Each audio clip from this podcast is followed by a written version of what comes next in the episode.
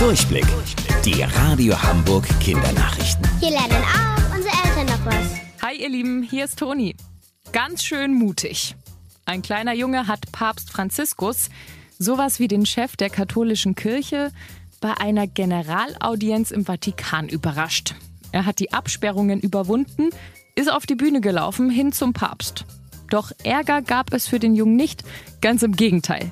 Reporterin Claudia aus Rom, was ist denn da passiert? Ohne Umweg direkt zum Papst. Der kleine Junge schüttelte Franziskus die Hand. Die beiden strahlten, tuschelten offenbar über ein unwiderstehliches Angebot.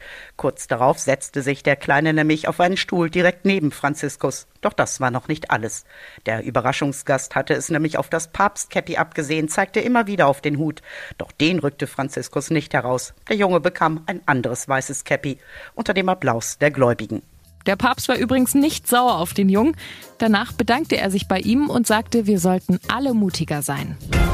Unfassbarer Fund. Ein Hobbytaucher in Israel hat beim Tauchen im Meer ein Schwert gefunden. So wie es aussieht, muss es da schon eine Weile gelegen haben. Darauf kleben überall Muscheln und kleine Meerestierchen. Jetzt hat sich herausgestellt, das Schwert ist über 900 Jahre alt und hat wohl einem Kreuzritter, also einem christlichen Kämpfer im Mittelalter gehört. Das Schwert hat der Taucher diese Woche an die israelische Behörde für Altertum übergeben. Definitiv der Fund seines Lebens. Wusstet ihr eigentlich schon? Angeberwissen. Elefanten können nicht hüpfen.